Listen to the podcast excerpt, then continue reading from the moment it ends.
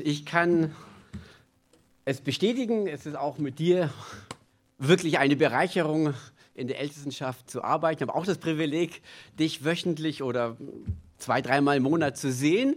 Alle anderen habe ich auch länger nicht mehr gesehen. Ich war tatsächlich eine ganze Weile nicht mehr hier. Warum das so war, weiß ich auch nicht. Ähm, ist einfach so gewesen, gekommen, vielleicht Corona oder was auch immer. Ich sehe auch ein paar neue Gesichter dabei und ähm, deswegen stelle ich mir kurz vor, Konrad Reinker, ähm, auch in der Leitung von der Friedenskirche. Und ja, ich freue mich hier zu sein. Manche habe ich lange nicht mehr gesehen, manche habe ich gestern gesehen. also ich kann es nur empfehlen, wer was baut oder im Garten wissen will, muss, ähm, will, der soll zum Beiwahr. Dort gibt es tolle Beratung vom Klaus.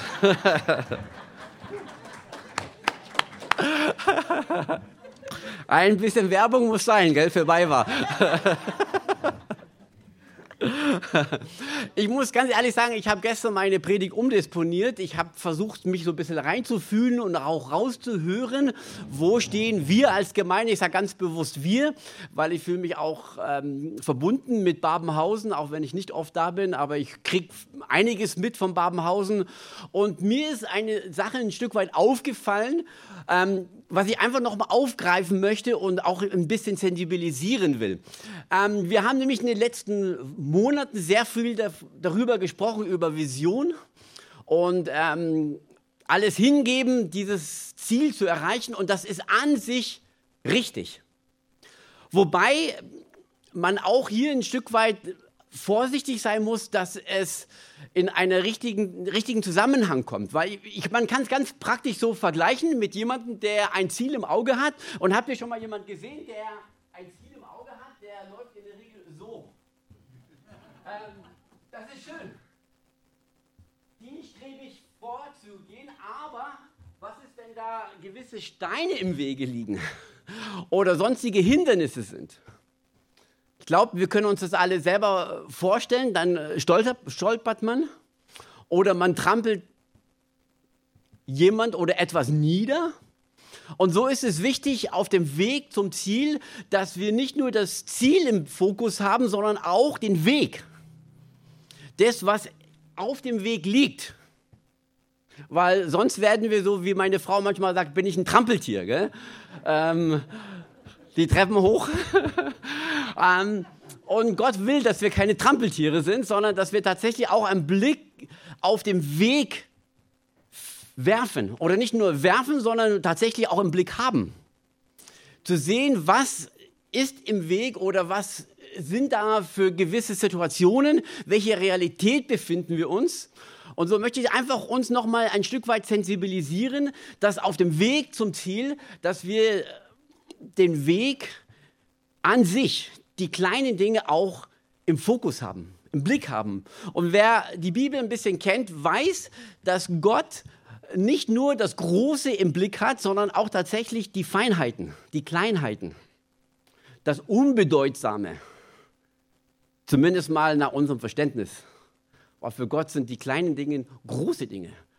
Und natürlich, wenn man dann ähm, den Blick ein bisschen auf den Weg auch wirft, dann kann man nicht mehr ganz so große und schnelle Schritte gehen. Manchmal muss man dann kleinere Schritte gehen.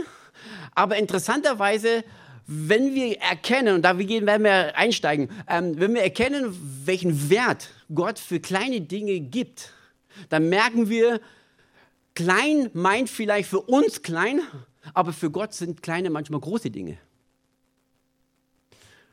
Und deswegen möchte ich einfach uns heute Morgen sensibilisieren auf die kleinen Dinge, denn für Gott sind die groß. Vielleicht kann man das vergleichen mit einer Geschichte, die ich vor einiger Zeit gelesen habe von Australien. Da gibt es nämlich ein riesen Streckennetz. Zugstreckennetz. Also es war vor, vor 150 Jahren, glaube ich, war das, gab 45.000 Kilometer Bahnlinien in Australien. Jetzt sind es weniger geworden durch Flugzeuge und ähm, sonstige Transportmöglichkeiten. Aber in Australien gab es wirklich ähm, vor 150 Jahren rund 45.000 Kilometer Bahnstrecken und es gab so im Outback, also richtig am Ende der Welt, gab es tatsächlich auch ähm, ein, ein Streckennetz, Schienenverkehr und da gab es noch keine Schranken automatische Schranken, so wie wir es heute kennen, sondern bei jeder Straßenüberquerung gab es einen Schrankenwärter. Und seine Aufgabe war, wenn der Zug kommt, die Schranke runter zu kurbeln und wenn der Zug vorbei war, die Schranke wieder hoch zu kurbeln. Das Problem war allerdings, dass in manche Gegenden in Australien kam der Zug zweimal in der Woche. Und der war Vollzeit. Und ähm, ihr könnt euch vorstellen, am Montag um 10 Schranke runter, 10 nach 10 Schranke wieder hoch und das gleiche am Freitag um 16 Uhr nochmal. Wow, der Mann macht Karriere. Boah. Und ähm, er wurde interviewt, einer, der in die Rente kam, nachdem er das 40 Jahre gemacht hat. Und ähm, der Reporter, der war irgendwie so drauf, ihnen zu drangalisieren. Was hast du eigentlich erreicht in deinem Leben, gell? Wie viel Leistung hast du erbracht? Was hast du alles geschafft? Was hast du alles bewegt? Und man stellte ihm diese kritische Frage, ja, ähm, was machst du eigentlich, gell? Äh, oder was hast du eigentlich geleistet, gell? Und der Mann sagte etwas sehr Bedeutsames. Der sagte, wissen Sie, ich war ein Lebensretter. Ich habe Menschen gerettet. Und es stimmt. Dort, wo kein Bahnwächter war, gab es viele tödliche Unfälle. Und er hat Menschen gerettet. Er hat die Schranke runtergekurbelt und Menschen vor einem schrecklichen Unfall bewahrt. Und so merken wir, es ist nicht immer das Große oder die Fülle oder die hohe Leistung, sondern manchmal ist es das Kleine, das von großer Bedeutung ist. Und so möchte ich einfach uns dahin führen, dass wir uns nochmal sensibilisieren. Es geht nicht um alles, sondern es geht auch manchmal nur um die kleinen Dinge, die wichtig sind, die einen Unterschied machen. Ich muss gerade eben gerade an meinen Hund denken. ähm, wir haben so einen kleinen Malteser, so ein kleiner weißer Malteser. Ähm, da wir in der Sackgasse wohnen, rennt er auch dort rum. Das sind äh, keine Autos, die rumfahren. Aber es ist ganz interessant, wie Menschen auf ihn reagieren, wenn er dann da angerannt kommt. Ähm, die einen ignorieren ihn.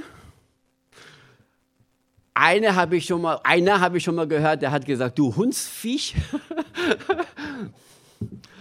Manche sind nett, sagen, ja, du kleiner Süßer. Und ähm, eine hat ihnen auch mal ein Leckerli gegeben. Ne? Und interessanterweise im Garten gestern Nachmittag, plötzlich flippt der Hund aus. Und ich denke, was hat er? Gell? Hat ihn eine Laus gebissen oder was auch immer? Der flippt aus. Und dann sehe ich um die Ecke, ich glaube, der Hund kann sie nicht gesehen haben. Der Hund hatte aber gespürt, da kommt diejenige, die ein Leckerli dabei hatte. Das hat er nicht gemerkt. Die Person ist freundlich. Ähm, und es ist interessant, der Hund merkt einfach, wer freundlich ist und wer nicht freundlich ist. Wer mit ihm spricht, wer nicht mit ihm spricht. Wer Leckerli hat, wer nicht hat. Gell? Und ich will einfach damit demonstrieren, ähm, dieses Leckerli, das war wirklich keine große Vision. Es war ein ganz kleiner Schritt, es war eine ganz kleine Aktion, aber hat Welten bewirkt, zumindest mal im Hund. Und so möchte ich einfach nochmal darauf hinweisen, es sind die kleinen Leckerli im Leben, die wir leben dürfen oder weitergeben dürfen oder sollen, die vieles bewirken. Und deswegen möchte ich einfach noch mal kurz auf diese Geschichte zurückkommen von der Speisung der 5000, weil wir haben tatsächlich ähm, einen Jungen, der, der etwas sehr Kleines getan hat. Und wir kennen alle diese Geschichte aus, ja, die wird in jedem Evangelium wird sie erwähnt. Und ich habe einfach diese Predigt nochmal, ich habe auch einen Blick auf die Uhr, ähm, genannt, weniger ist mehr oder manchmal ist weniger mehr. Ähm, die dritte Folie kannst du mir gerne nochmal vorzeigen. Weniger ist mehr oder manchmal mehr. Und ich möchte hier nicht sagen, dass das Große unwichtig ist, sondern ich möchte einfach fokussieren, dass manchmal kleine Dinge von großer Bedeutung sind. Und wir gehen noch mal eine, eine kurze Reise noch mal zum See Genezareth. Wir schauen einfach die nächste Folie an. Ähm, hier hat es ungefähr stattgefunden. Ich war letztes Jahr mit der Judy, meine Tochter, dort in der Umgebung von den Speisungen der 5000 Personen. Hier soll es stattgefunden haben. Und wenn wir da nochmal die nächste Folie sehen, dann können wir erkennen, ähm, ganz da oben, da hat es stattgefunden, damit ihr so ein bisschen einen geografischen äh, Blick habt, was, wo das war. Gut, kann ich gerne wieder ausmachen. Ähm, und auf jeden Fall war dieser Junge da und man könnte meinen, eigentlich mit fünf Brote und zwei Fische, das ist wirklich unbedeutsam. Und Jesus hat dann die Jünger ausgesandt und die hatten alle Hunger da. Und ihr wisst, ähm, wenn Männer Hunger haben, das ist immer so ein Thema, gell? ähm, auch wenn Kinder Hunger haben. Gell? Ich kann mich erinnern, mein Vater hat zu meiner Mutter gesagt, gib ihm was zum Essen. Er wird schon wieder unausstehlich oder er wird wieder frech oder was auch immer. Und er hat auch nicht ganz Unrecht gehabt. Gell? Äh, wenn man Hunger hat, dann das war bei Männern immer noch so, gell? Ähm, die Frauen kennen das, gell? Ähm, wenn Männer Hunger haben, gib ihnen schnell was zum Essen. ähm, also auf jeden Fall haben wir hier 5000 Männer, die haben Hunger.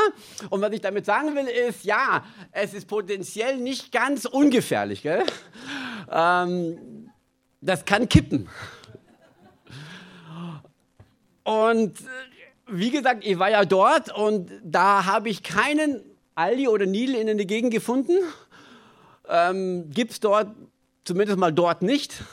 Und gab es damals auch noch nicht. Das heißt, es war wirklich eine, eine Situation, die wir nicht ganz, ja, einfach sagen, okay, es war halt so, sondern es war schon eine brenzlige Situation. Hier haben 5000 Männer und dann noch Kinder und Frauen dazu, vielleicht sind wir bei 20.000, keine Ahnung. Auf jeden Fall eine Riesenmenge, die haben Hunger. Und da muss geholfen werden. Und da war dieser Junge, und ich kann mir vorstellen, lass uns mal uns in die Lage von diesem Jungen hineinversetzen. Der Junge war vielleicht gar nicht von der Gruppe, vielleicht war der nur schnell irgendwie unterwegs. Seine Mutter hat ihm Geld gegeben, hat gesagt, geh mal ein paar Brote kaufen, ein paar Fische. Du weißt, deine Oma ist krank ähm, und komm schnell wieder nach Hause. Wir wissen es nicht. Kann sein, der Junge war wirklich auf zufälligerweise dabei. Und dann kommt natürlich auch noch dann also das einige wissen, ja, was mache ich mit dem Brot? Ähm, eigentlich kriege ich einen Riesenanschiss von meiner Mutter, wenn ich es nicht nach Hause bringe. Oder wie ist es, wenn ich jetzt den Jüngern sage, hey, ich habe das? Ist ja eigentlich lächerlich. Völlig lächerlich.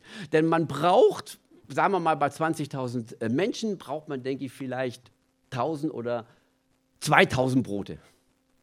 Aber definitiv nicht fünf. Also der Junge riskiert auch ein Stück weit Blamage. Es hätte nämlich gut sein können, die Jünger sagen, was? Willst du uns verarschen oder was? Hey, wir brauchen und wir suchen 5000 Brote oder Fische oder was auch immer. Wir brauchen auf jeden Fall mehr.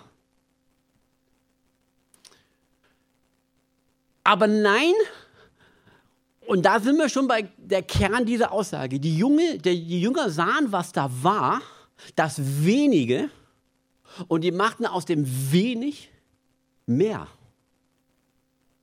Und das zeigt uns aus der Bibel heraus, das wenige, wo wir haben, daraus kann Gott mehr machen. Und daraus will Gott mehr machen. Und das nimmt ein Stück weit auch den Druck weg der Leistungsanforderung, mehr, mehr, mehr, sondern wir erkennen hier aus dieser Geschichte, das, was wir haben, das reicht für Gott. Das ist genügend. Das ist ausreichend.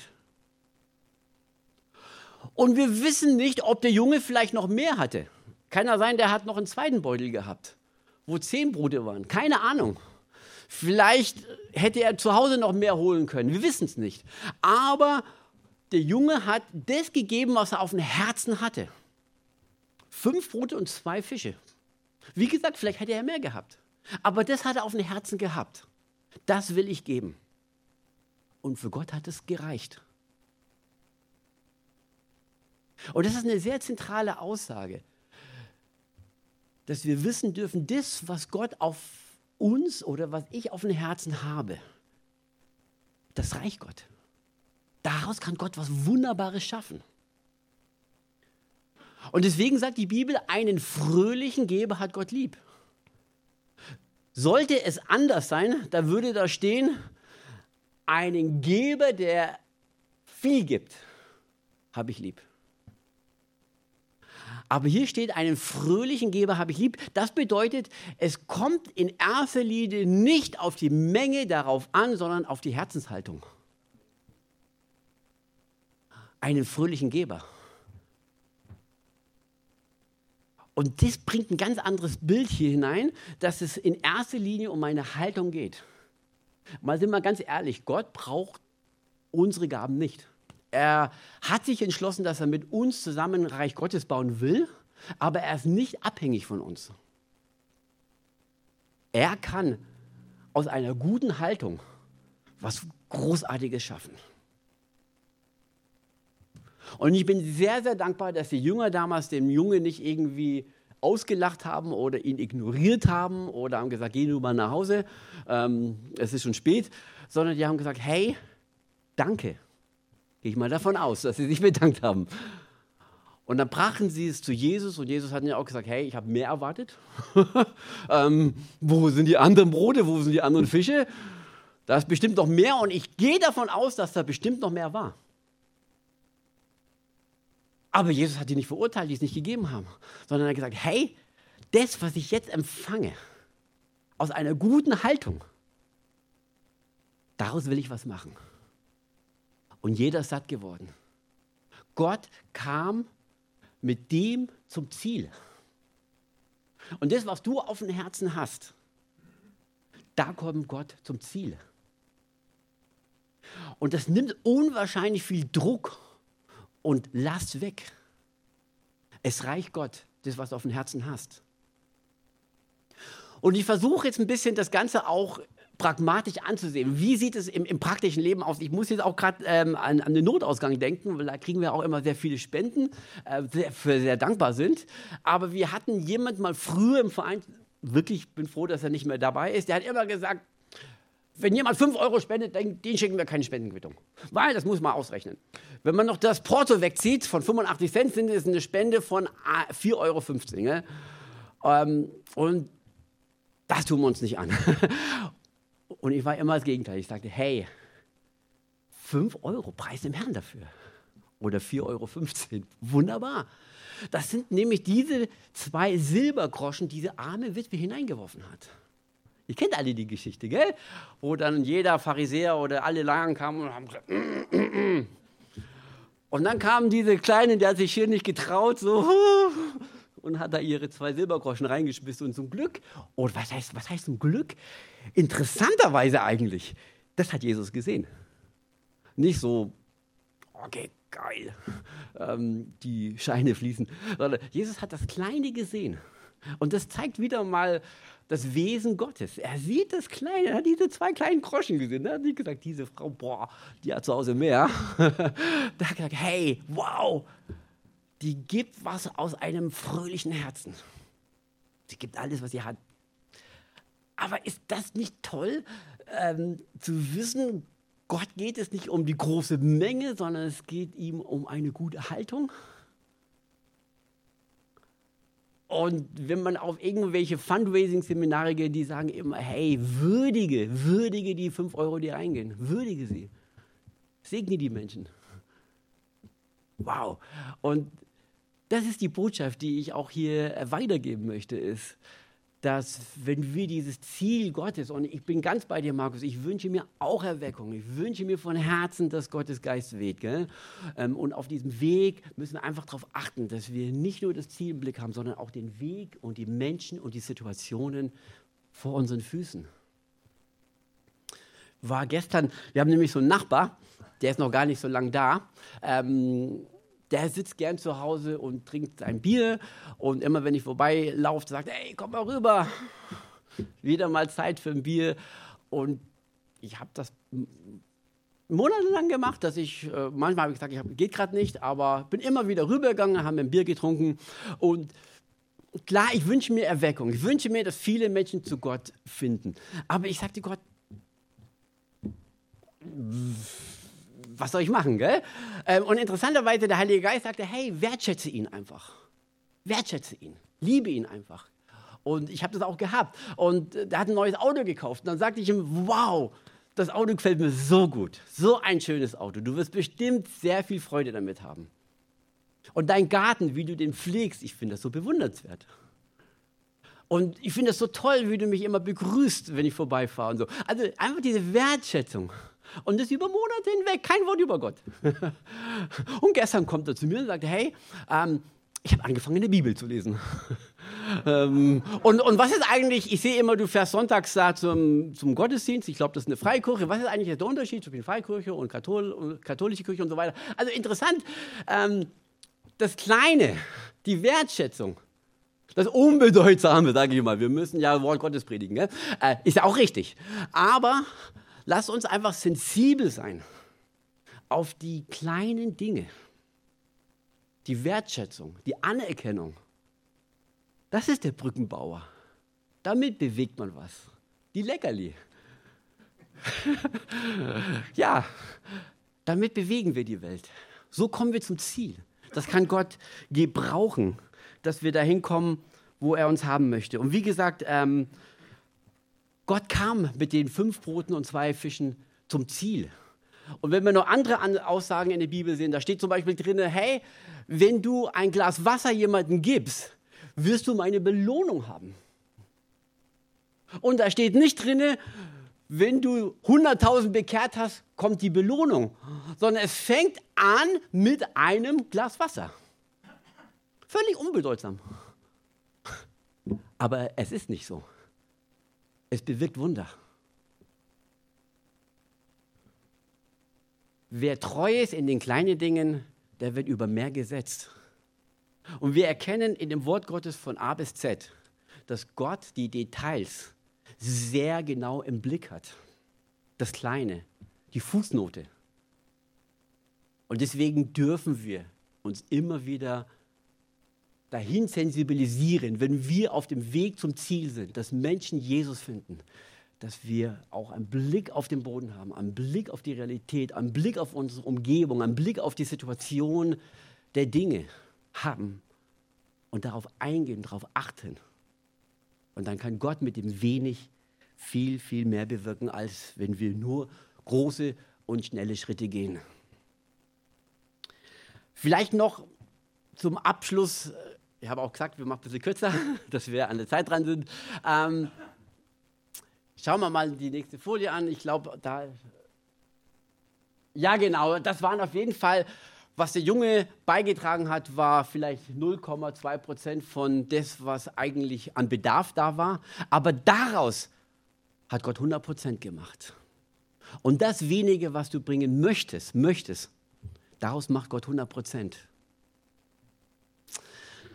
Vielleicht noch zum Schluss ganz gerne noch mal kurz ausmachen. Ich war ähm, meine Tochter ist nach Lesbos geflogen. Lesbos ist ja äh, nicht bekannt als eine Ferieninsel, äh, sondern als eine Flüchtlingsinsel. Ähm, sie flog dorthin vor vier Monaten, um den Flüchtlingen zu helfen. Und dann sagte sie, Papa, du musst kommen. Du musst kommen. Das musst du mal selber sehen und erleben.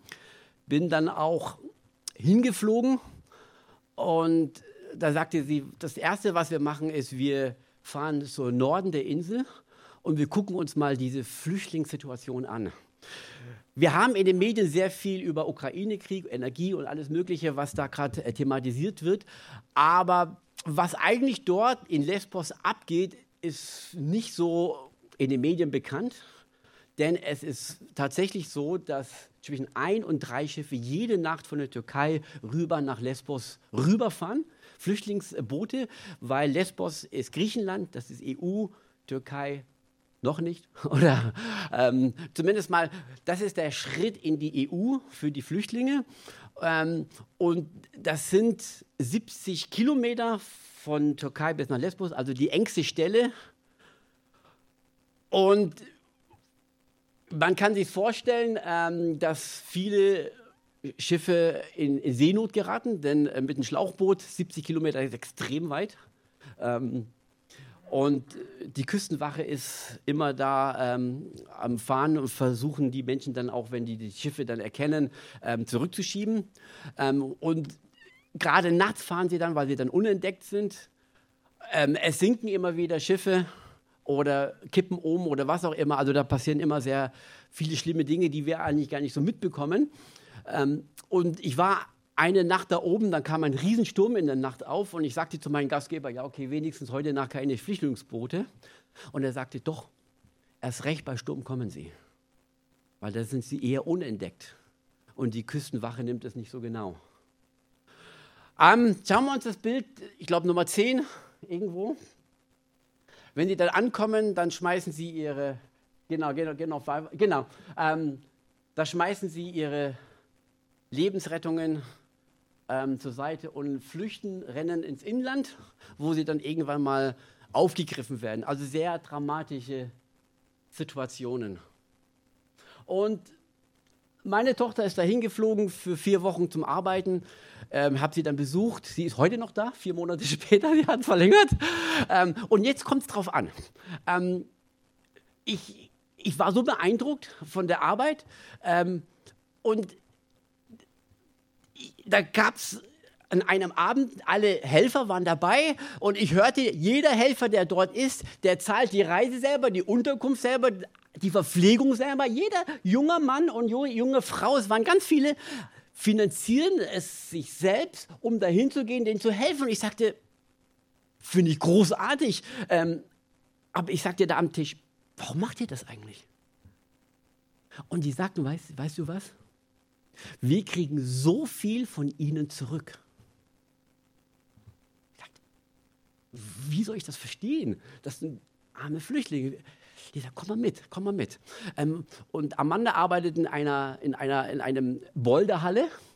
Ähm, Bouldern kennen jetzt, das ist das Klettern, das kennen die Afrikaner, das sind ganz viele, äh, die von Nordafrika, Afghanistan flüchten, das kennen die jetzt nicht so, sondern die kommen da zum Gewichtheben. Gell? Das gibt es auch dort. Aber dann gibt es auch immer wieder diese Boulder-Kurse und da war ich dabei. Und das war wirklich so, dann muss man da hochklettern zu einem bestimmten Stein, den man dann oben festhält.